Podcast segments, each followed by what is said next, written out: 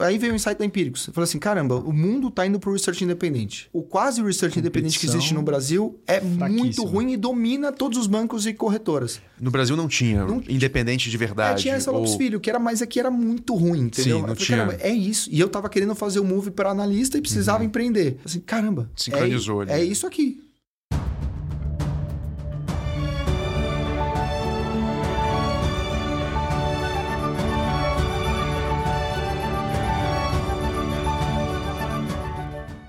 Estamos no ar. Me chamo Luiz Guilherme Prioli, sou associado do IFL São Paulo e seu âncora aqui no podcast Acendendo as Luzes. Quem sabe o Instituto de Formação de Líderes São Paulo é uma associação apartidária, independente e privada para encorajar os valores liberais no Brasil através de seus membros e ampla rede de parceiros. Nós acreditamos que os cidadãos comuns são os verdadeiros protagonistas das ideias da liberdade. E hoje comigo, como co-host aqui, é associado IFL São Paulo, Matheus Machado, formado em administração pela UFES e com especialização pela H-Farm, Veneto, em Itália. É sócio e head de DCM na B-Side Investimentos foi responsável pela captação de mais de 500 milhões de reais em investimentos de real estate no último ano. E o nosso convidado especial, Felipe Miranda, que é economista graduado pela FEA USP e mestre em finanças pela FGV. Em 2009, Felipe fundou a Empíricos e inaugurou o segmento de casas de análise independentes no Brasil. Com mais de 400 mil assinantes no Research, a Empíricos acoplou ao seu serviço uma gestora e uma corretora, hoje chamadas de Empíricos Investimentos e que somam mais de 13 bilhões de reais em ativos. Felipe, brigadaço por você estar aqui com a gente hoje. Eu acho que vai trazer um, uma informação muito interessante, porque o nosso público aí tem gente jovem que está empreendendo ou quer empreender e você pô, fundou uma empresa no mercado financeiro, que é algo que a gente acaba estando muito próximo aqui na Faria Lima. E eu queria entender um pouquinho com você, né? Porque você inaugurou esse segmento no Brasil. De onde que você tirou essa ideia de casa de research independente e como você concretizou ela nesse mercado? Bom, primeiro, obrigado a vocês pela oportunidade. Para mim é um prazer, uma honra estar aqui. Sou um grande admirador de longa data do, do IFL. Acabo me, me, esbarrando com, com o Instituto em várias ocasiões ao longo da minha trajetória e, e acho que não é coincidência. Acho que por, pela admiração que eu nutro pelos valores, pelos princípios e a forma que vocês conduzem isso. É, acho muito bonito e acho é importante uh, para o Brasil não só o desenvolvimento de líderes, nos quais estamos bastante carentes, mas também a, a difusão, a discussão e, e, a proliferação dos valores e dos princípios liberais, e aqui, dos quais estamos, no meu entendimento, bastante carentes também. é, depois dessa, desse preâmbulo, é, cara, a Empíricos foi um, um um ato de desespero e sorte, na verdade. Desespero? É, por quê? Primeiro, não dá para entender. É, foi, uma, foi muito mais orgânico do que parece, né? Parece que um dia você tá na cama e, e acorda com um ato de iluminação ali. Não, e não foi assim, né? É, talvez a gente até tenha tido alguns pequenos insights ao longo da. Mas a vida me empurrou meio para isso. Vou contar rapidamente o meu momento pessoal ali para que pudesse. Uhum. Por que foi um ato de desespero. Uh, basicamente, meu pai era, era do mercado financeiro também, começou muito pobre, depois ficou rico, saiu, foi montar a própria corretora, quebrou, foi ser trader de casa alavancado, quebrou, quebrou, quebrou, sucessivamente quebrou. e minha mãe, dona de casa, eu filho, filho único, é, putz, só tinha uma opção, que era trabalhar em banco, que era a referência que eu tinha, porque foi quando meu pai ganhou dinheiro. Então, trabalhar uhum. em banco. E aí comecei, fui fazer economia na fé, vendo meu pai, porque é meu pai muito intuitivo, mas com pouca formação ah, convencional, né? Pouca educação formal, né? Não terminou, nem terminou a faculdade. Então eu falei, ah, meu pai quebrou porque não tinha formação, meu pai é muito esperto, mas então só pode ter quebrado porque não tinha educação formal. Vou eu fazer uma formação uh, aqui tradicional e aí não vai ter erro. é, e aí fui fazer economia na USP, muito aluno muito dedicado e tal, e aí comecei no Deutsche Bank. E uhum. na área estavam procurando estagiário de quarto ano, por alguma razão lá gostaram de mim, eu estava no primeiro ano. E entrei sem saber nada. E aí foi um, uma, um grande, uma das grandes lições de vida, de humildade, porque eu era super bom aluno e ali eu não era pior ninguém, do, ninguém muito maltratado também. Maltratado? É, muito cara. maltratado. Então foi uma grande decepção. Uh, ah, para mim, essa história, puta, rapidamente eu vi que por incapacidade própria eu não ia sobreviver bem naquele ambiente. Porque eu sou uma pessoa sensível. e aí eu falei, cara, é, bom, não vai ser essa vida, então vou seguir carreira acadêmica. E aí tinha nota para isso e tal, eu comecei a me preparar para fazer um, um, mestrado lá fora, Ivy League, essa história toda. Mas daí meu pai quebrou real. Quebrou. e assim, uma das, uma das coisas que eu aprendi sobre falência é que a segunda é pior que a primeira, que, é, que a terceira é pior que as coisas só vai piorando. Uhum. E, e aí meu pai começou a ficar doente, então eu falei, não, não tinha muita saída, eu precisava ganhar uma grana e ajudava em casa. E aí um amigo meu que tava... Uh, fazia fé comigo, super bom aluno também, falou, cara, eu tô na Infomoney, é, pelo menos vai para lá, você ganha um dinheiro enquanto você não, não arruma alguma outra coisa e tal. Eu sei que não é o emprego uhum. dos sonhos e tal. Isso era 2003, né? Então... Você estava na faculdade ainda? Estava na faculdade. E aí... Eu falei, ah, beleza. Só que, na Info... Só que naquela época, a Infomoney era um negócio quase embrionário, assim. Sim. E eu, pô, meu pai era trader de ações e eu te, comprava ação desde 13 anos. Tinha uma passagem ali pelo Deutsche Bank, mal e mal de seis meses. Então eu cheguei na... Se no, no Deutsche Bank eu era muito abaixo das pessoas, na Infomani era o contrário. Em terra de cego, uhum. quem tem olho é rei. Então ali eu tive uma ascendência muito rápida. É, Legal. Talvez não merecida até, mas foi o que foi. A vida me empurrou para essa situação. Então eu, muito jovem, coordenava uma equipe rapidamente de 25 pessoas. Caramba. O que era bom e ruim. Era bom porque eu resolvi meu problema de curtíssimo prazo. Equipe do que que você coordenava lá dentro? Era esse de jornalismo econômico, bolsa, tá. assim, né? Essa, essa, essa ideia de você fazer um um Market Watch brasileiro, um CNBC para pobre, um negócio meio. Entendi. Mas como research, não, mas como informação. Ainda era informação, era jornalismo mesmo tá. nessa época. E, e, e, só que eu, eu me vi nessa encruzilhada. Você tô contando essa história pessoal para chegar no negócio da empírico. Eu claro, me vi nessa claro. encruzilhada que era assim. Cara, eu ganhava bem pra época, só que eu não tinha pra onde ir mais, porque era eu e o dono. Então, não, definitivamente não, dá, não vai dar o lugar dele para mim, né? Uhum. É, então, daqui 10 anos eu vou estar tá ganhando o que eu tô ganhando hoje, mais a inflação. Não dá, essa conta não vai fechar, eu preciso sair daqui. Só que eu ganhava bem também para meu momento de vida, assim. E, e, minha, minha família meio dependia daquilo. Eu falei, cara, eu não, se eu for sair e fazer análise de ações, que era o que eu queria fazer, já tinha me certificado para isso, virado CNPI e tal. Eu vou ter que começar numa gestora ou num banco como analista assistente do analista júnior. Eu vou ganhar um décimo ou, sei lá, 20% do que eu ganho hoje. Não dá. O pedágio uhum. que eu vou, ainda que no longo prazo seja melhor, o pedágio. Passo para vou... trás ia ser muito. muito o pedágio doloroso. era muito grande. Entendi. Então só tem uma saída, que é empreender. É, só, só aqui que eu vou poder. Estava com qual idade, Felipe? Essa, Estava com 20. Esse é, pensamento? 25, eu acho. Uhum. Já tinha se formado? É, estava tava... acabando de me formar ali, uhum. tinha me formado já, estava fazendo mestrado. Estava acabando de formar, me formar no mestrado. E aí fui ter essa conversa com o, o dono da Infomani. E nessa eu saía todo ano da Infomani também. Que eu falava, ó, oh, vou sair. Não, dá. não, não, quando você quer mais. Eu falei, ah, mais um ano, tá, beleza. E aí eu... Pô, isso aí já era 2009 naquele pós-crise de 2008, quando ficou escancarado no, nos Estados Unidos o problema do conflito de interesse dentro da indústria bancária, uhum.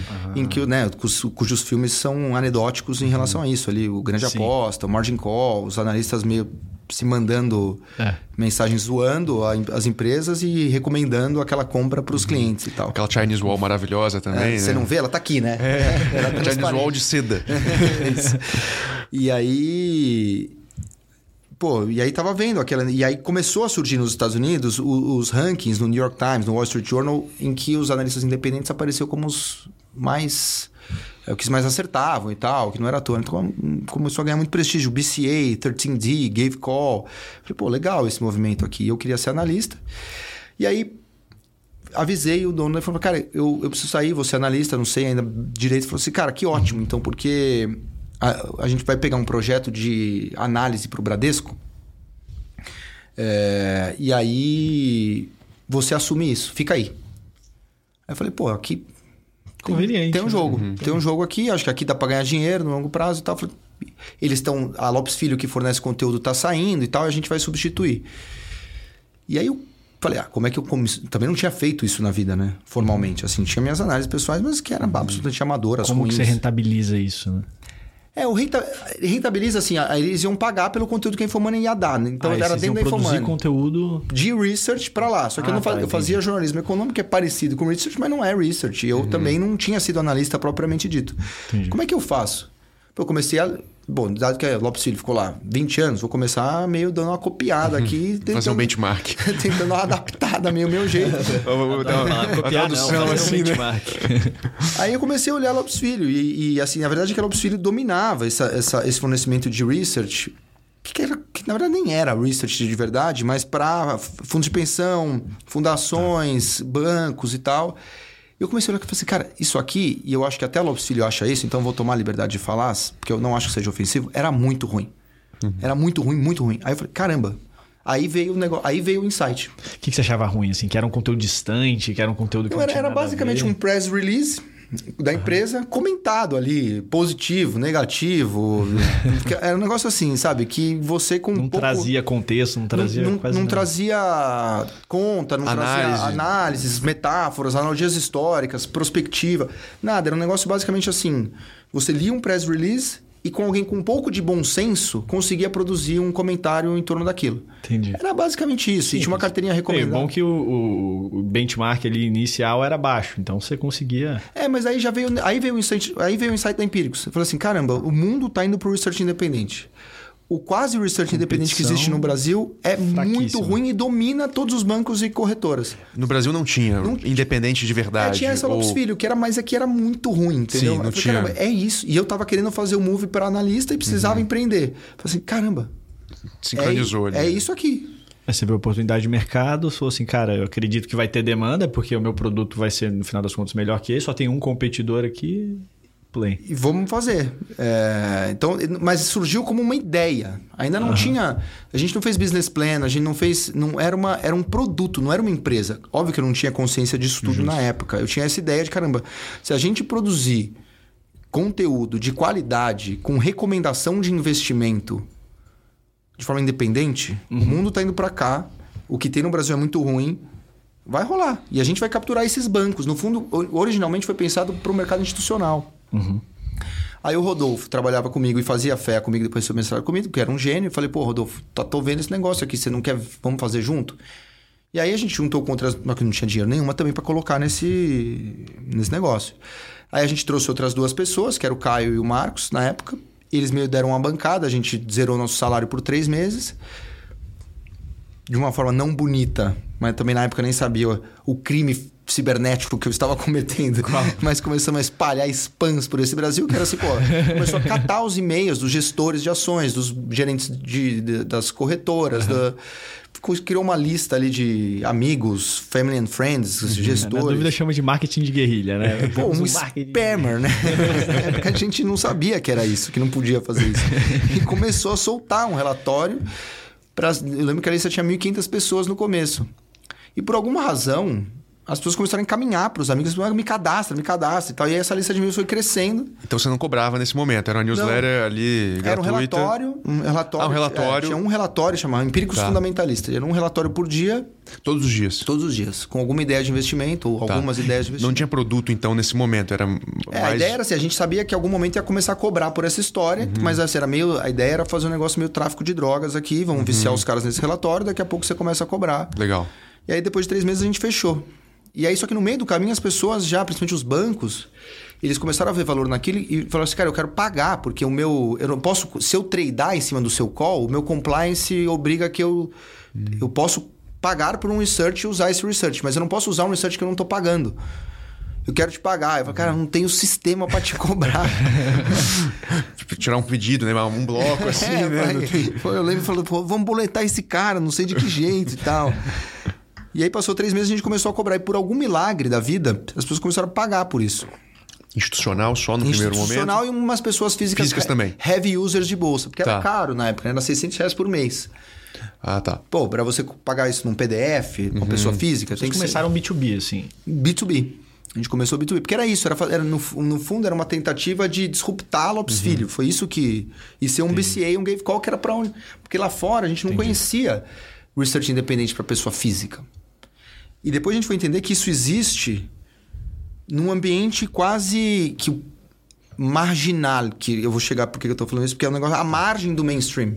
Tá. Que são empre- empresas que elas são muito laterais nos Estados Unidos, mas assim, é um cara de casa com uma secretária e, com, e aí ele tem umas newsletters ali, a galera assina essa newsletter. soltando. Mas ele não é mainstream, ele não é. Uhum. Esse modelo de, de, de research para pessoa física mainstream com um share grande dos CPFs da bolsa, isso só existe no Brasil. Não existe empíricos no mundo. Existe até empresas nos Estados Unidos que faturam mais que empíricos. Mas é porque. Mas não com proporção do mercado. Então, a gente, 400 mil O clientes. mercado, o é mercado- absurdamente É, exatamente. Então você tem um NAC, você tem 0,1 de Wall Street, você fatura zibilhão. Mas a gente tem 10% no mercado. Aí e, fatura- têm esses experts com essas newsletters lá, soltando, e meio que os caras fazem as deles e. e vai embora. Então começou nesse momento, começou assim. Aí foi desse jeito, até 2012. Aí o mercado muito ruim. Aí as corretoras começaram a assinar em- de 2009. Mas você falou que você fechou depois de três meses? E aí, é, fechei, mas agora tem que pagar. Ah, Pra- tá, entendi. Ah, fechou o, É, o o gratuito. É tá. isso. Agora você tem que... Fechamos o relatório nesse Vocês que estão viciados, vocês, vocês mandavam com que frequência no início? Era diário. Diário? É. Ah, então, pô. E aí depois aí começou a vir fundos de investimento e tal, e começou as corretoras. Aí quando começou as corretoras, aí foi meio modinha. Rapidinho a gente ficou muito tempo para fechar a primeira. Aí quando fechou a primeira, voou, ficou foi para 20. Foi um tempão para fechar a primeira e depois que fechou a primeira e todo mundo começou a vir e tal. Só que do mesmo jeito que veio, voltou. É, em 2012 a gente começou a ver que as corretoras começaram a cancelar. E aí começou a falar, ixi, aí foi uma hora ruim. Uma hora que a gente pensou assim, se esse negócio continuar nesse ritmo assim, não vai rolar. Aí já... Por que, que elas começaram a cancelar? Qual foi, assim, a leitura que vocês Porque o, fizeram? mer... é, porque o mercado tava ruim, né? O merc... Aí já era a era Dilma, né? A gente pegou 2009, é, que foi... O 2008 foi muito ruim do mercado, por causa, obviamente, da quebra da Lehman. 2009, até março de 9 é muito ruim. De março de 9 até o começo de 10 é muito bom. É a recuperação do 8.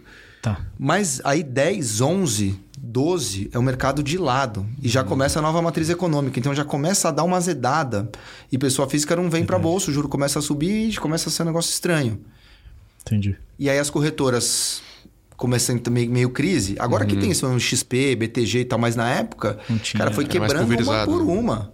Era de- pulverizado e não era rentável. Então você passou por uma consolidação incrível, mas né, assim, é, você vê quantas quebraram, né? É, Socopa, Planner, Gradual, Fator, eram super relevantes na época. E esses caras, esses caras é, ou foram comprados, ou submergiram, ou se fundiram com alguém e tal. Então começaram a cancelar. E a gente. Foi uma hora, hora ruim, assim. A gente disse, caramba, isso aqui vai. né, não tá fechando a conta. E aí a gente deu uma das sortes dessa vida que. Tinha um. A gente percebeu assim, quem tinha ficado era mais resiliente era o, o- as pessoas físicas. Embora elas fossem pouco representativas na receita, é, elas tinham ficado. E esse era o futuro que você tava vendo ali, fazer esse shift aí de B2B para B2C. A gente começou a ver e fez um e-commerce para vender avulsos, relatórios para o varejo. Com esse mesmo ticket mais elevado, ou vocês já começaram a. É, porque o os 600 reais era por mês, era uma assinatura. Tá. Aí a gente começou a vender avulso também, por 50 reais. Você só quer comprar só um relatório. Só um relatório. Você Tá. compra. E começou a ser um negocinho, "Oh, isso aqui tem um Uhum. futuro. E a gente deu uma sorte, que foi essa empresa, a maior empresa de newsletter do mundo para finanças, chama Agora Inc., que nem é conhecida no Brasil. É. E essa Agora tem várias marcas nos Estados Unidos, já estava em 20 países, estava na Argentina, que o cara, o Bill, que é um multibilionário, tinha uma vinícola na Argentina, aí meio começou também a fazer o, o, o negócio na Argentina.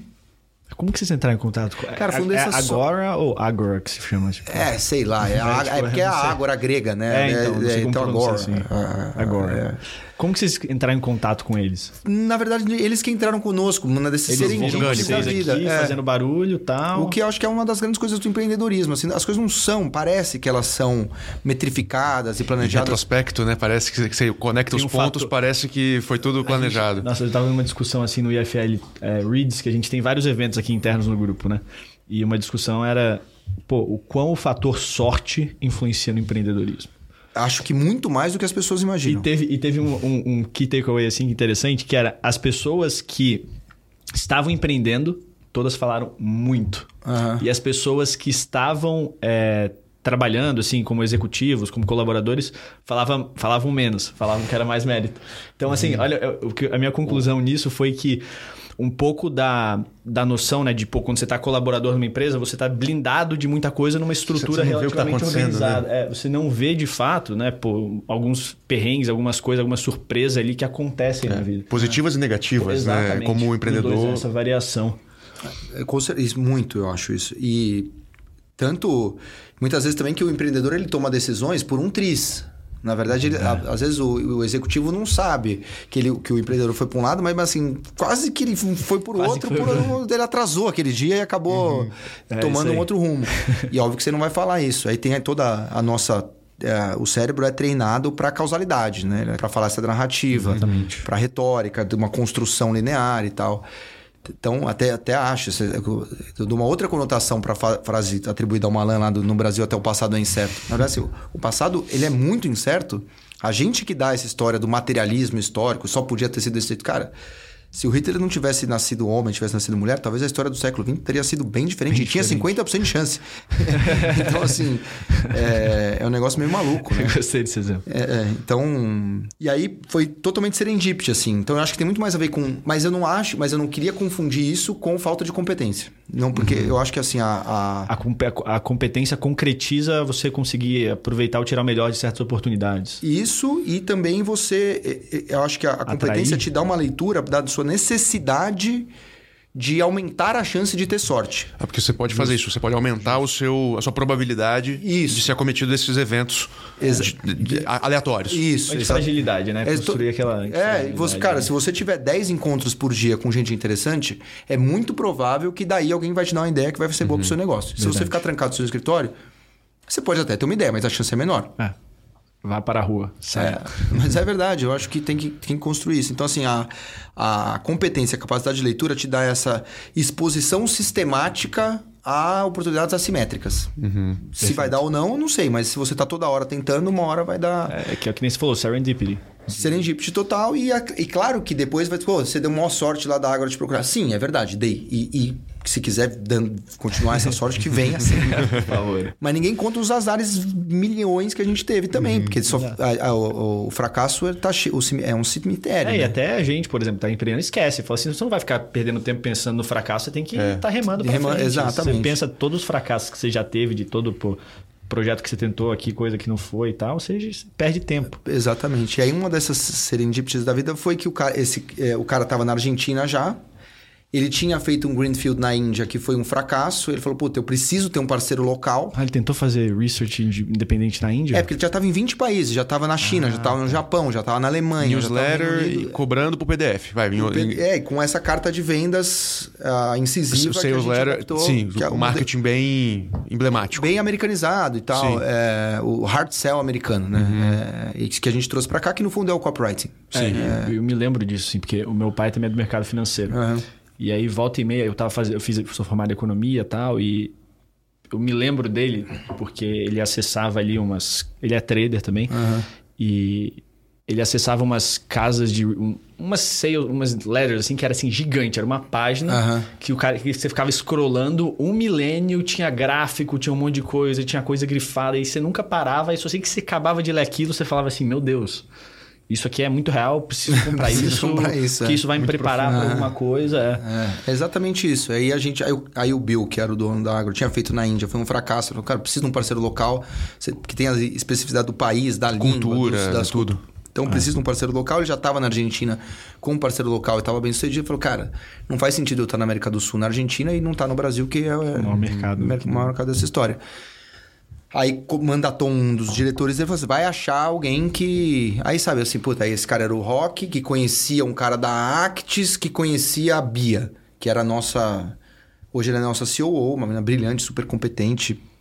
É, uma menina não, uma mulher super competente, porque eu conheci ela na Infomani e trouxe ela então pra mim é uma menina, mas a Bia é, é multi. Tempo passa. genial, inteligente, trabalhadora, incrível, é, tudo, todos os bons adjetivos que a gente possa dar. Procurou a Bia, falou: pô, não é exatamente o que vocês fazem, vocês ainda são um pouco institucionais demais para eles e tal, mas. Não faz sentido, será? Dar uma adaptada no modelo mais pro varejo? Eu tô vendo que vocês estão indo um pouco pro varejo. Aí a gente também desesperado, né? vai quebrar, entre Como quebrar. é, como é que tava antes dessa, desse contato? Não, tava, tava ruim, porque era isso. Tinha, sobrou basicamente alguma outra corretora, algum outro fundo e o varejo. Mas não pagava as contas. Não pagava, não fechava o- Era o mês. assim. Eu lembro assim, a meta que a gente passou pro nosso diretor comercial era uma meta muito agressiva. Você precisa vender 25 mil reais em material de escritório no Mercado Livre até o fim do ano. Essa era a meta do cara. Porque a situação era, era ruim, cara. Era assim, era periclitante. Se demorasse mais seis meses, não ia rolar. E aí procurou a Ágora, aí a Ágora nos procurou, aí dá um namoro e tal, aí, bom, beleza, vamos, vamos fechar o negócio, comprar metade. E aí a gente ficou numa discussão. Ah, eles entravam sendo. comprando metade da empresa. Isso. Aí essa era a ideia. É, mas o controle é nosso e vocês vão tocar aí, a gente dá para vocês uma linha de crédito com uma única condição, vocês vão adotar o nosso modelo de negócio, que é esse que funciona no mundo inteiro e tal. O nosso não tá tão bem assim, óbvio. A gente teve muita humildade de copiar sem dó e adaptar ao, ao, ao caso brasileiro. E é, uma, uma discussão arrogante, idiota de valuation na época. Não, precisamos ser o dobro disso. O dobro de zero ainda é zero. Né? Coisa besta. Conseguimos tal o dobro do zero. E aí fechou, mas podia ter fechado por zero mesmo, porque assim, os caras aportaram o modelo de negócio. E aí que é isso, atrair muitos leitores impact, com um conteúdo muito bom. Impacta esse cara com Carta essas de vendas. cartas de vendas que o seu pai está acostumado e fica upselling, cross-selling esse cara indefinidamente. Traz ele por 11 reais o relatório e vai, Vai, subindo. vai upselling até não poder mais, até É, assim. eu, eu comecei nessa daí. Eu comecei na dos 11, depois pro 300, depois até o, É, o reserva, reserva, lá. isso. Passa o cartão que eu não aguento mais, só quero que vocês parem de me ligar e me oferecer mais porque eu vou comprar. então eu quero fazer um que não, não ofereça mais nada depois. Exatamente. Aí pega esse dinheiro do reserva, traz novos leads que viram clientes, aí vira lei dos grandes números, né? Aí vira um jogo totalmente estatístico e bem metrificado, científico mesmo, assim. E aí, beleza, aí começou a dar certo. Aí, um, uma- um dos grandes game changers foi o tal do Fim do Brasil lá, que foi uma das cartas que a gente É, copiou verdade. também. Do, do 2014, né? 2014, que, putz, os americanos falaram assim, ó, a gente fez o End of America aqui, foi um puta sucesso. Faz aí no Brasil. E a gente também, não, imagina, o brasileiro é otimista e tal. Não vai dar certo nunca isso. Até que a Dilma, né? trouxe- Ajudou, né? É, alguém tinha ganhar dinheiro com a Dilma. Materializou. nós. E a gente falou, essa história tá ruim aqui, nós vamos virar Argentina se não parar, vai acabar o Brasil e tal, blá, blá, blá. Aí, aí o negócio, aí a Dilma fez também o favor de nos processar, falando que a gente tava Ajudou pra caramba, né? melhor coisa, Eu né? não lembrava disso. É. né? Uma publicidade Não, chegou lá maravilhosa. uma época, uma- chegou lá um ofício, né? Falando, ó, um- processo aqui assinado pela senhora Dilma Vana Rousseff. era falando que o Aécio estava me pagando para falar aqui. Então era um complô entre mim, o Aécio e o Google. Nossa. Aí perguntaram pro Aécio, o que, que você tá achando dessa empíricos, aí, esse processo? Eu falei, Cara, do que você tá falando? Que que é isso? Quem que são esses história." Mas foi um medo, na época deu medo, né? Sei lá, Ah, né? claro, o governo pô. atrás de você e tal. Acho que hoje daria até mais, né? Não sei. Dado o contexto atual, não É, sei acho se. que daria meio mais, assim. Pensando aqui, né? É, a gente não sabia na época o nome dos ministros do STF, hoje a gente sabe bem. É, e aí. Mas aí foi ótimo, porque aí a gente tá- surfou essa onda, ó, estão nos censurando e tal, vão te tirar do ar, você precisa ler isso, antes que não, você não vai Antes que conseguir tirem mais, do ar, tirem do ar tal. e tal. E aí o negócio voou. E a gente foi é, basicamente, putz, fazendo mais do mesmo e tal. E acho que a gente é, soube fazer, foi se institucionalizando mais, virando mais mainstream, por isso, porque a Ágora é muito. Às, às vezes as pessoas falam, ah, a Empíricos é muito incisiva, né? O hard sell é muito forte. A gente é nenezinho perto do que eles É, fazem lá fora, é uma pancadaria e tem essa vantagem. Aqui, qualquer coisa que a gente fala vai pra capa do jornal, porque ficou grande perante Uhum. o mercado. Ah, agora não, é um negócio que você vê, sabe quando você vê no wall, assim, você tá lá, vê a matéria, aí você rola lá embaixo, tem, essa Uhum. morena chocou Itanhaém ao engordar, ao emagrecer 57 quilos em Sim. duas semanas. É isso, o copywriting mais Aqueles clickbaits ali. clickbaits clássicos e é o cara e a secretária dele. Nunca vai dar problema pro cara, porque ninguém, a Visa Uhum. não tá nem aí pra esse cara, entendeu? É, porque lá no tamanho do mercado dos Estados Unidos, esses caras nunca vão conseguir necessariamente headlines, então eles estão sempre tendo que ser o mais incisivos possível para conseguir atenção. Exatamente. Mas aí quando a gente pegou. Chegou um momento que a gente tinha 20% do mercado brasileiro. Falei, não dá, né? Não dá. Qualquer coisinha aqui. Ah. E aí, beleza, a gente foi ficando uma, cada vez mais mainstream, mais, mais ortodoxo, mais convencional. E chegou um momento que eu tinha 400 mil caras na, corre... na Land Research, Uhum. Assinantes. assinantes. E aí, pô, a XP tinha 700 mil. Na época foi vendida pro Itaú por 13 bilhões, 12 bilhões,6 milhões de reais. Né? 12,6 bilhões de reais. A gente falou assim, pô, essa história, a gente é mais ou menos metade da XP em número de clientes. Assim, pô, essa história aqui de research é legal, mas alguma o coisa dinheiro mesmo tá lá, né?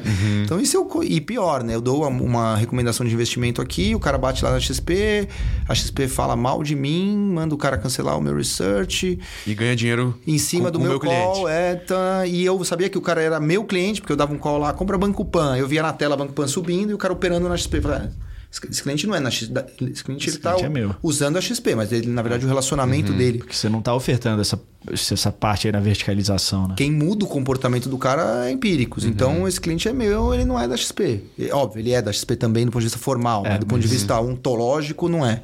Então, é isso é um, um botão aqui que ele executa as minhas ideias com one click. Interessante. Eu mudo o múltiplo do meu negócio, eu maximizo a minha receita, eu deixo o cara mais feliz, eu melhoro a experiência dele, pô, vamos montar uma corretora.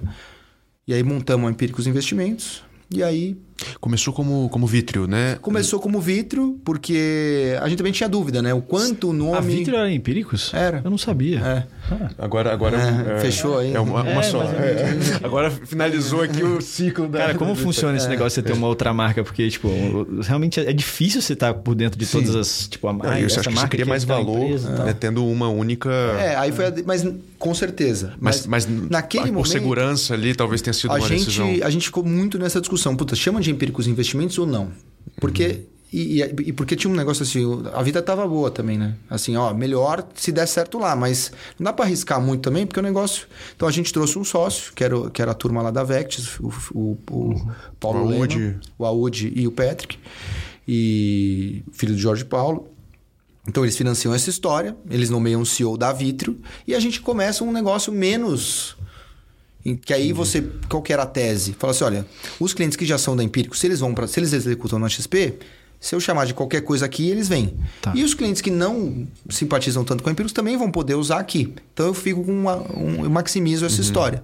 Então a gente começa mais soft e vê se está rolando esse tombamento de clientes. E aí a gente viu que sim. E aí, quando o negócio já estava mais maduro, a gente, pô, já tá, uma marca só é melhor, vamos trocar o Vitro para o Empíricos Investimentos. Fizemos um estudo também, contratamos um estudo de marca científico e tal, para ver se era bom ou ruim. A gente tinha uma intuição que era bom. Ah, E como que ele chegou nessa conclusão assim? O que, que ele apresenta pra você? Cara, ele Falando que- apresenta um relatório assim, qual a ressonância da marca Empíricos? Ele menciona Empíricos, isso move comportamento ou não? Quando você apresenta a marca Guide, isso move comportamento ou não? E aí a gente viu que, na verdade, a marca Empíricos no varejo, embora ela tenha seus problemas, também não sou iludido, é, sei muito bem o, o- o- a criança que eu criei. É, mas a marca tem ressonância. Você construir uma marca é um negócio diferente, é, de- é um negócio difícil. Então, o nome Empíricos ele tem brand equity. Você vai no interior do Mato Grosso, ela é uma marca conhecida. As outras marcas de plataforma, tirando XP e BTG, não são. Nossa, entendi. Então, vocês construíram um negócio que tem valor, vocês vão maximizar isso aqui. certo. Então, os clientes de vocês gostam de vocês, no geral. Tem cliente que não gosta também, mas no geral, por larga margem, quem assina gosta.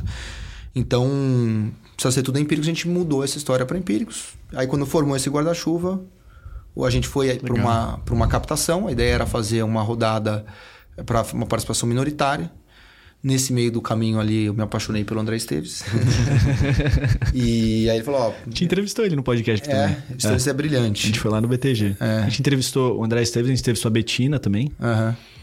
E- Legal. Que foi um case, né? Um- foi um case é, aí da- foi. da história da Empíricos. Que é bem desse- nessa pegada de, dos seus experts, né? Que são as pessoas que vão fazendo esses produtos e, e trazendo mais. Porque cada produto tem um expert, não é? É, no caso da Betina, era um negócio foi um pouco diferente. Acho que nós, como empresa, erramos. Ah, O saldo você acha que para empíricos foi negativo. pra- foi negativo? Foi negativo. É, pra Betina, imagino que tenha sido positivo, né? É, não vou falar por ela, deixar ela. mas- Eu desejo todo sucesso para ela, adoro ela e tal. Não, não vou entrar em. Mas em- pra empresa Foi ruim. foi ruim. Claramente ruim. Net negativo. É, Não converteu em clientes e trouxe uma exposição negativa. A- A gente Uhum. acabou. é, tem esse lado, tem um lado que o- esse hard sell americano ele pode descambar para um cruzar a linha. É porque talvez tenha materializado a narrativa, né? Porque já tinha essa percepção Exatamente. É. que o marketing era agressivo demais, passava algumas linhas e tinha o case perfeito pra poder bater. Exatamente. É, eu nunca tinha pensado que era porque vocês já. Lá fora eles fazem esse marketing mais agressivo para conseguir um pouquinho de atenção. Só que aqui vocês já estão com atenção. Então Exatamente. vocês têm que agir de uma maneira diferente. Exatamente. Faz total Exatamente. E aí, e a Betina, ela é. A Betina não. não quando você me vê na, na- no YouTube, tirando o fim do Brasil, que foi o que eu escrevi mesmo, e foi muito lá atrás. Normalmente eu tô lendo um texto feito por um copywriter. Então, Um teleprompter ali. e eu tô, eu tô fazendo um personagem. Não quer dizer que ele não seja verdadeiro, ele, mas é um mix de um texto escrito por outro com coisas que eu acredito. Então, uma interação entre o copywriter com- Palavras mais estratégicas. Com... Exato, com técnica, né? Com é técnica, um gatilho ali Uma de- carta, é uma, uma carta técnica feita por profissionais Hum. treinados naquilo com o objetivo de conversão. É, Entendi. É isso. Não quer dizer que o fundamento teórico Uhum. que baliza a ideia central daquilo não esteja fundamentado numa tese que emerge certeza, do corpo de análise. Uhum. Mas isso vai ser empacotado de um jeito que. É um bom produto não se vende sozinho. Você Isso. precisa atrair as Tem pessoas. embalagem. Isso é- Exatamente. Exatamente. Então, é, então, é, normalmente é assim: você tem uma ideia que é feita na análise, que passa para o time de copy, o time de copy escreve e o cara, e o analista grava, que é o que você está falando dos especialistas. A Betina, ela era copywriter. Só que ela também tinha essa habilidade, ela também virou CNP depois, ela também virou analista. Foi ao contrário. assim, A ideia surgiu do copy para a análise. Diferente do próprio Beto, que é, para mim, uma das grandes referências do marketing digital no Brasil. O Beto, ele começa como analista. Entendi. Ele- o Beto cobria... Ah, ele começou como analista, né? O, o- o Beto ele vem para fazer parte do time de análise. é, Escrevia a nossa principal newsletter na época que chamava Mercado em 5 Minutos. E aí alguém precisava ser copywriter depois que a agora comprou. Quem vai ser? Puto, aí eu não topo. O Rodolfo, não de o Rodolfo também até começou fazendo, mas também rodou fazer mil coisas. Aí o Beto pegou e o Beto voou nessa história. E aí. Eh, Virou ele. Mas o caso da Betina é um pouco diferente porque vem do copy para análise, não no sentido contrário Interessante essa leitura. e tomou uma repercussão ruim. Gente já E eu tinha- achei que tinha sido positiva Não, no, no, não, no bottom line, ruim. assim. ruim com o regulador, ruim com essa. Deram a cabeça na, numa bandeja para quem não gostava da gente. Então foi um erro- ficou uma metonímia de um processo exagerado que na verdade normalmente não é assim. Ali foi Entendi. foi too much. E a gente errou, pedi desculpas mil vezes já, peço mais uma vez aqui. E, mas também foi importante para a companhia se institucionalizar formalmente. Aí a gente foi na CVM, entendemos, erramos, vamos mudar, tá aqui. A partir dali as coisas mudaram, demos processo, criamos compliance, jurídico, tudo revisado 10 vezes.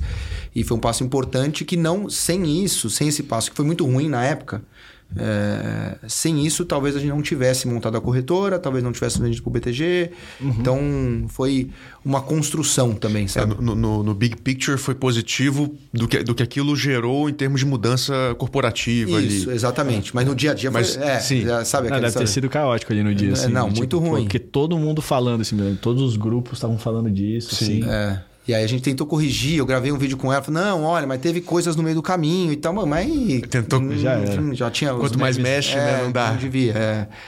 Mas aí foi isso e tal. Mas aí foi essa história. Aí vendemos pro BTG, agora estamos lá, aproveitando sinergias, muito É, contentes. e, co- e como foi esse processo? Você, você falou assim, pô, eu tinha, sei lá, me espelhado um pouco nesse processo de, pô, XP vendeu pro Itaú, eles tinham essa casa, vocês já estavam com a casa de, de investimentos, né? Não, aí não. Ainda aí não. não. Veio emergiu daí. Falou assim: ó, aqui tá. tem dinheiro de verdade. Isso aqui do research é legal, mas nós vamos ficar rico mesmo se a gente. E vai ser bom pro cliente também. Não era só. Era um casamento É, de. entendo, porque você fica rico quando seu cliente tá, Tá tá ensinando bem. exatamente. Senão então. perde o cara no longo prazo e tal.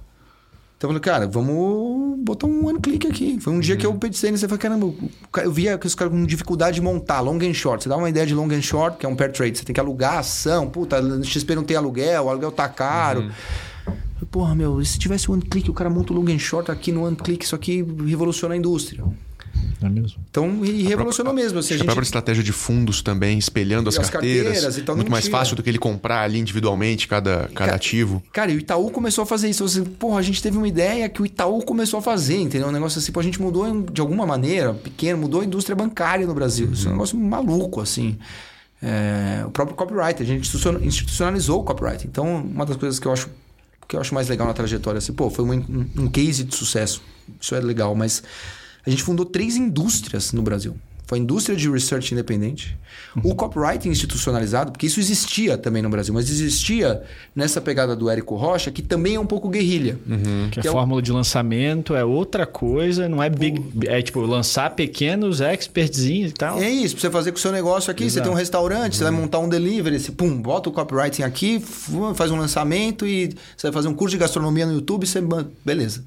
Foi, mas é isso, um cara com um cameraman, um...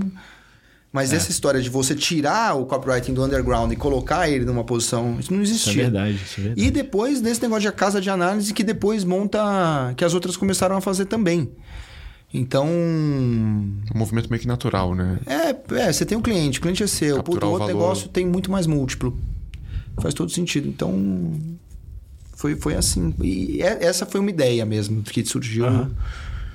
Assim como surgiu essa de fazer o research independente no Brasil. Mas foi tudo muito orgânico também, sabe? Não é não é uma iluminação do nada, do além. Eu acho que são, são ideias, mas elas são incrementais. É, de, você enxergou a oportunidade, era um nicho que você estava mexendo, né? Ou seja, isso. ou adjacente, pelo menos, Isso, vamos dizer isso, assim. é isso. Você foi procurando pessoas para fazer isso com você, foi vendo se ia. E, e para você fazer esse shift, agora eu só não me lembro, você saiu de onde você estava e você foi lançar empíricos, que é que você levantou, né? Um certo capital. Não, com no começo da algumas- Empíricos foi nada. Assim, não teve. Foi, eu tava aí, o Rodolfo da Infomoney, a gente saiu da Infomoney Vocês saíram completamente. né? completamente. Não, leap of faith total, mas foi porque foi- aí foi um ato de loucura também.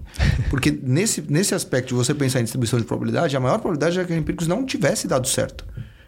Deu certo por um, sei lá, por, por um. Né, eventos de baixa probabilidade acontecem, né? Então foi.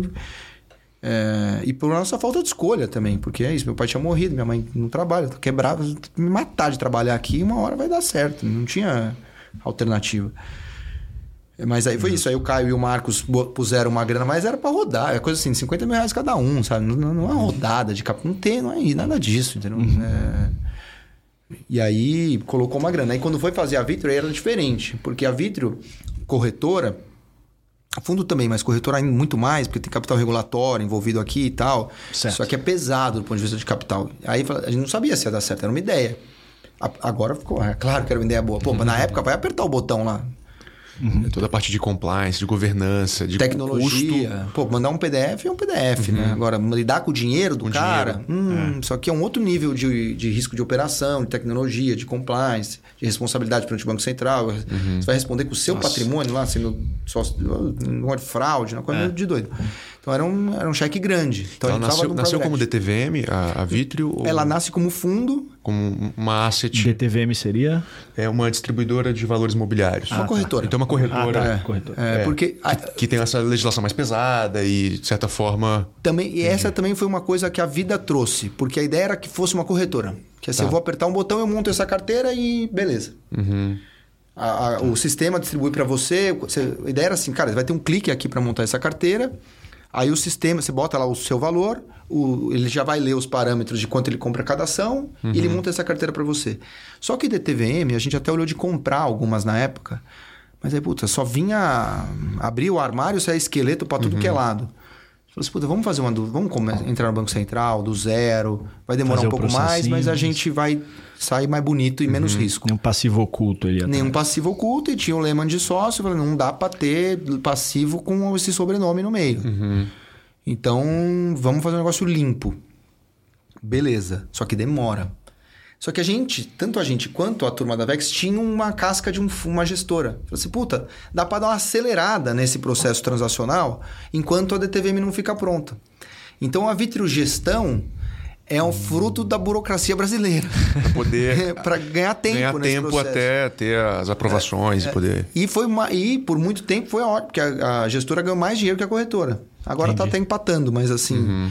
é, foi ótimo que foi assim. Uma trajetória. Meio, aqui foi certo por linhas tortas, assim. Uhum. É. Bacana. É, é é muito interessante essa parte aí. E quando você pensa, vai, de que você para começar a Empíricos, você precisou de pouco capital. Né? Um business desse mundo digital tem essa vantagem. De que você não precisa ter estrutura, você não precisa ter maquinário. Você precisa de computador, basicamente, né? um local, uma sala para fazer. E isso é, é uma das coisas que possibilita você, possibilitou você empreender no mercado financeiro em alguma área, sem ser, por exemplo, tendo que passar por toda essa parte de compliance, que já tem uma barreira de entrada mais alta, que, por exemplo, você fazer uma corretora. Então, você achou um nicho onde seria possível empreender no mercado financeiro. E pensando assim na- nas pessoas que querem entrar, querem estão no mercado financeiro hoje, querem empreender lá, quais são esses outros business assim na margem assim que você acha que vão ser que serão trazidos para o Brasil no sentido de, pô, cara, eu vejo assim, assim como a casas de research independente eram um trend, eu vejo outros trends de oportunidade de fintechs, de XYZ. Essas ideias eu não tenho toda hora também, né? Assim, você ter uma dessas ao longo do tempo. São mais assim, trends, assim, não necessariamente sendo não, suas ideias, assim, que, que, você vê. que, assim, mais especificamente, tem uma coisa que funciona muito nos Estados Unidos, embora como um produto, acho que teve um, empresas que tentaram fazer e não funcionou, mas como um produto dentro de empresas funciona, Uhum. que é o modelo de wealth tech, que é, é Como funciona isso? que o, o, o modelo de agente autônomo, inclusive, começa a migrar nessa direção no sentido da cobrança. Que é assim, se você for lá na, no Empiricus Wealth, como é que você vai ser cobrado? Você vai lá, você tem mais de 5 milhões de reais, e aí a Empiricus Wealth vai te cobrar uma taxa de 0,5% ao ano sobre esse valor. E se ela investir num qualquer fundo ou qualquer corretagem, ela te devolve esse valor. O rebate todo volta para o cliente. Volta para o cliente. Isso tira o conflito de interesse da minha alocação no Wealth. Se, vocês, se eu comprei o fundo A para você, ou se eu comprei o fundo B, eu não vou levar mais nada. Eu até vou brigar pelo rebate máximo para você ter o dinheiro desse rebate e diminuir a taxa que você. Mas para mim não vai mudar nada. Então, esse, assim, Interessante. Assim funciona hoje os Wealths mais ah, alinhados ao cliente. Parte dos agentes autônomos estão migrando para esse modelo de cobrança também, que é o fee-based. Você paga uma taxa única e é isso. E outros ainda estão no modelo transacional, em que assim, pô, se você comprou o COI, você tem mais taxa. Se você comprou um- uma LCI, você tem menos Você taxa. acaba tendo um pouco mais de conflito, naturalmente. Então, você como um vendedor de produtos, se você vender um negócio, você ganha 5%. Se você vender outro produto, você ganha 0,10%. Hum, talvez eu vou aqui pro 5%, né? Tal. Então, tem, um, tem um, um conflito. O Wealth Tech é basicamente você fazer um modelo de Wealth. Só que, pô, é isso, né? Para você montar esse negócio, eu É preciso te conhecer, preciso ter estrutura, preciso ter 5 milhões, porque também tem que, né? 0,5 Uhum. de 50 reais não fecha essa conta. Todo mundo precisa ganhar nessa história. Então você É. automatiza os modelos de alocação de wealth com questionários ou por inteligência artificial. Você vai conversando com ela em um robô que vai tentando montar um perfil seu. Não vai Uhum. te entender exatamente, mas vai chegar bem perto do que seria o seu perfil. Entendi. E vai cuspir para você um modelo de alocação. Você, com dois cliques, faz esse modelo de alocação. Isso chama Wealth Tech. Tem essa Betterment, Wealth Front. Isso é um negócio que ainda não chegou ao Brasil com escala, não vingou no Brasil, mas que eu acho que no tempo. Lá fora você vê bem grande. Vem, vem, vem, não dá dinheiro ainda, mas porque apostaram demais nisso na época ali do tempos áureos das fintechs, mas eu acho que dentro dos agentes autônomos, dos os financial advisors, dentro dos bancos, isso vai ganhar atração no tempo para o varejo, que é um negócio rápido, eficiente e alinhado. Você acha que mais para o varejo do que para tickets elevados? Ou você enxerga potencial... Porque o ticket elevado ele já está bem atendido. Ele Uhum. já está no Wealth. Ou ele está lá nos privates, ou ele está na a, GPS, ou ele está no private do BTG, ou ele está no Wealth da Alvitrio. Ou tá, então, Uhum. E ele não vai mudar para conversar com o robô, né? Ele tem um cara que ele conhece É, ali. que. Tem confiança e tal. confiança. Então, é assim, o, o, o robô, ele pode até estar ajudando o banker, mas É. se a interação vai ainda substituir. ela... Mas ele vai eh, talvez popularizar mais, democratizar mais esse cara que teria que ter no mínimo 5 milhões, talvez o cara de 50 mil, de 10 mil, ele tenha acesso, acesso a um modelo muito parecido. é, e que, é- que é de fato escalável. Escalável, exatamente. Custo marginal baixo. Muito baixo. Então eu acho que esse é um negócio. Legal. E aí acho que, cara, tem duas coisas que a gente vai ter que. que no Brasil está muito atrasado. Uma que, que- Uma é que é o negócio da inteligência artificial, que está até meio hype demais, mas eu acho que realmente é um negócio meio Tem assustador. alguma coisa assim. ali mesmo, né? deveria estar um negócio até o, o ensino público tá olhando para essa história com carinho porque essa- a, transformação que isso vai ter na educação é um negócio brutal e acho que a gente não está falando disso e, isso aqui vai ter que ser incorporado de alguma forma e acho que empreender com alguma coisa assim né tava até falando com o time de análise pô esse negócio já faz DCF né o Ah, ainda não faz DCF, mas se você fizer um negócio, ele te cospe aqui uma planilha que é parecida e tal. Então já tá. Pô. Alguém que pudesse automatizar aí, sei lá, esses processos todos de análise, um plugin na Bloomberg, alguma coisa assim, acho que poderia ser uma coisa legal. E toda essa história da transição energética também, que o Brasil pode ser, não num papinho ISG para discutir qual é o nome do terceiro banheiro. Não, isso, isso aqui não me interessa. Mas um negócio de que, assim, cara, o Bill Gates está falando que ele tem que zerar essa brincadeira de emissão de carbono. Talvez assim, não é um. Não é a Greta, é, a, é o Bill Gates. Então, parece que tem um negócio sério aqui. O Brasil tem uma oportunidade gigantesca ah, de ser uma potência verde. Acho que isso é um mega trend. A Europa está super simpática a essa história. Eh, e como é que você faz essa transição e se apropria dessa história? Eu acho que esse é um movimento. E, isso está vindo para dentro do mercado financeiro. Acho que tem a, a MOS tentou essa plataforma para tradar É carbono. Ah, o BTG está muito indo para essa história. Acabou de comprar uma a, a sistêmica nisso. O Santander comprou o Way Carbon. Então tem um negócio aqui, tem uma avenida para você empreender de tentar, de alguma maneira, transformar a crédito de carbono em commodity, fazer um, um ETF de carbono, coisas nesse sentido. É, fazer o mercado completo, com a vista, o, o futuro, opção em cima disso. É, acho que tem uma avenida ah, que a gente vai ver aí interessante, no- Interessante. No, futuro. É, uma da- dos nossos associados, que é a Patrícia Genelho, ela tá- trabalha no BTG cuidando, uma das responsáveis por essa parte de sustentabilidade mesmo. Foi com ela até que eu entrevistei o André Esteves. E antes da gente partir para a nossa última pergunta, queria agradecer aí aos nossos patrocinadores, primeiro de tudo a Blue Space pelo local, né, pela por toda essa recepção, essa mesa aqui de famosa no TikTok. É, a Goldrat Consulting, a multinacional israelense que utiliza a teoria das restrições para ajudar os clientes a competir através de geração de valor e excelência operacional. né? Então, basicamente, o Goldrat ele ajuda a encontrar os bottlenecks nas empresas para ajudar eles a escalarem, a resolverem esses bottlenecks. Então, se você é uma empresa ou pessoa física, você pode entrar no, no site deles, www.goldratt, hat, R-A-T-T, consulting.com.br para entrar em contato com os consultores deles.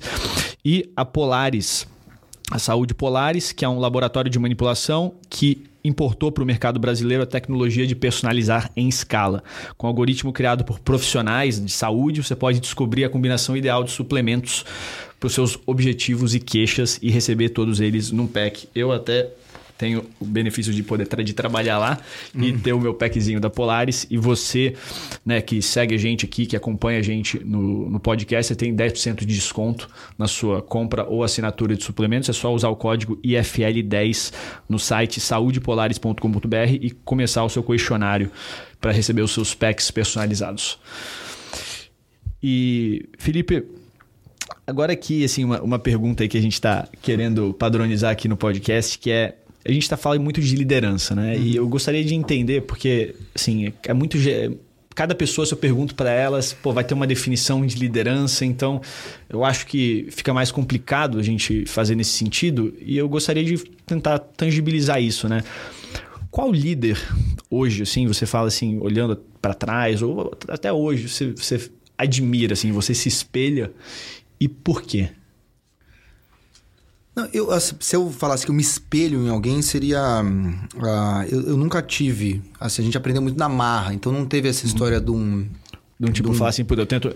acho que o espelho eu usei a palavra errada, mas assim, que líder se admira? Que você fala assim, pô, esse cara faz as coisas de um jeito que eu, que eu acho que vou tentar fazer também, ou aprendi com ele algumas coisas. É, O que, que eu acho que, assim, depois nessa história, eu, eu nunca fico pensando muito nisso, eu vou tentar responder de uma outra forma, eu vou chegar, não vou dar a resposta Beleza. do líder, Boa, mas eu acho assim, pô, o- o líder.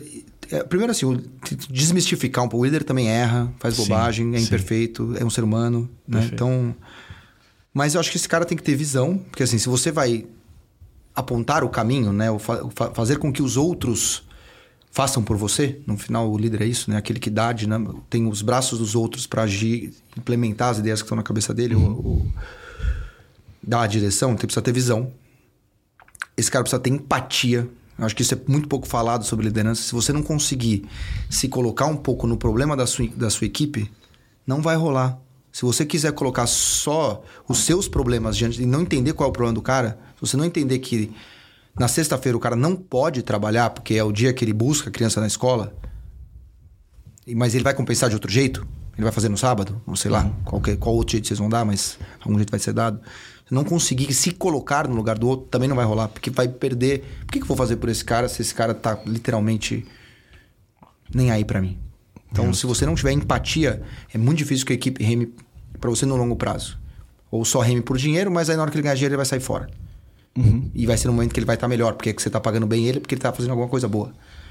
Você tem que trabalhar também. Um líder que não trabalha, cara, por que, que você vai estar mandando trabalhar? Se você entende que você ganhou dinheiro, você tá na outra posição, mas assim, se você não for exemplo, acho que não. Porque a cultura vem de cima, né? Tem que vir. Aí ele manda. E não adianta você mandar trabalhar se você não trabalha. Assim, eu, durante um período no Empíricos, a gente começou a usar camiseta. Aí. Pai tava nessa de vender pro BTG, eu não falei, pô, vou dar um respeito aqui com o Esteves, né? Todo mundo aqui, vou voltar a usar a camisa. Deu duas semanas, tava todo mundo de camisa, não precisei falar. Porque é isso, você emana, né, aquilo uhum. ah, para você. E eu acho que você tem que é, tá um pouco na empatia. Eu acho que se você for empático, trabalhar bem. Ah, e tem uma outra que é fundamental também. Você precisa cumprir combinados. Se você, um cara que não cumpre combinado, não, não rola. Você pode até ter, você tem que ser capaz de dar notícias ruins. Né? É Mas, integridade isso aí também nessa parte. Né? Integridade, né? transparência. Cumprir a palavra. Não dá pra iludir. Ah, não, porque se eu falar isso pra esse cara, puta, eu vou falar que ele vai ganhar um bônus bom, depois eu resolvo. Vende o sonho, né? Já acabou. Cara, uma... Acabou. É na hora que você não. Acabou ali. É assim que você perde lealdade. É. Esse, é, esse é uma rota pra você perder a lealdade com as pessoas. Então, se você tiver essas quatro coisas, eu acho que você tá. Você tá indo num bom caminho de líder. Vendo hoje, quem mais se aproxima disso, eu vou falar, vai parecer puxar saquismo, mas talvez seja mesmo, mas talvez assim, eu optei por vender para ele porque eu também achava isso é, é o Esteves mesmo. É, que, cara, o cara tá lá 8 horas da manhã, sai de lá 9 horas da noite, todo dia. Tem visão, você conversar com ele de crédito carbono, ele vai te falar alguma coisa de crédito carbono, pensa o Brasil, representa bem o Brasil, cumpre os combinados. Uh, é duro também, não é que é um cara. Uh, mas é cumpre combinados trabalha pra caramba, então é o ao longo da minha trajetória. Claro que o, o Rodolfo e o Caio também que fundaram comigo acabam sendo espelhos porque são caras formidáveis e, e a quem eu devo tudo ali é, também. Então não, não tem como é, não, não passar por eles em alguma instância, mas assim é, não, não, vale, né? Dentro de casa seria meio covarde até. é, então acho que a, a, se tivesse que apontar um seria, seria o Esteves mesmo. Aí tem essas lideranças maiores, assim, né? Pô, claro. É, política e tal. Assim, pô, acho é, porque essa, essa pergunta ela é open-ended total. Uhum. Então pode falar, a pessoa pode pegar uma liderança política, pode pegar uma liderança religiosa, pode pegar uma liderança de business, pode pegar o é. que quiser para, porque realmente acho que varia, né? varia, varia muito. Assim, acho que pô, você acha que o Fernando Henrique, pô, tem uma admiração enorme, né? Assim, o que o cara pensou o Brasil, assim, sabe? O negócio de você pode ter alguma crítica, mas assim, não dá para comparar muito bem ao que a gente teve depois, assim, sabe? Uhum. É uma era é frustrante do ponto de vista pessoal, porque você acha, ah, agora o Brasil vai melhorar, né? E você consegue ver, mas, na verdade aquilo foi a exceção, não é a regra, né? Uh, então, acho que uh, um pouco isso, assim. São os que eu consigo pensar, assim, mais, mais de, de imediato. É interessante, interessante. São esses caras. Né? Tem esses grandes economistas também que acho que, puta, trabalharam muito, fizeram essa construção, né? Que os caras como Maílson... É... Quem que é esse? Melson da Nobre, começou o negócio desde o plano ah, tá. cruzado, tá. que vem melhorando institucionalmente. O real não foi à toa, né? Se uhum. você não fechasse a conta movimento em 86, você não teria 94. Isso começa lá com o Maílson, aí toda a turma do Real, o Pércio, o Gustavo, quando ela era residente, depois deu uma pirada, mas foi importante e tal. Então, como economista, também tem uma grande admiração intelectual por esse canal. Esses somos líderes, mas assim, que guiaram a academia brasileira, uhum. guiaram a política econômica brasileira de alguma maneira. Então, poderia ter também esses caras assim como, como referência. Legal, legal. Bem, Felipe, Matheus aí, pô, obrigado pela presença de vocês aqui. Muito bom o papo, acho que vai ter bastante informação para quem tá, segue a gente.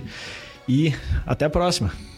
Valeu, pessoal. Foi um prazer. Parabéns mais uma vez. Sou um grande fã, admirador, entusiasta, apoiador. É um prazer ter você aqui. E Boa. genuinamente. Obrigado, Felipe. Valeu, Valeu Felipe. Um abraço.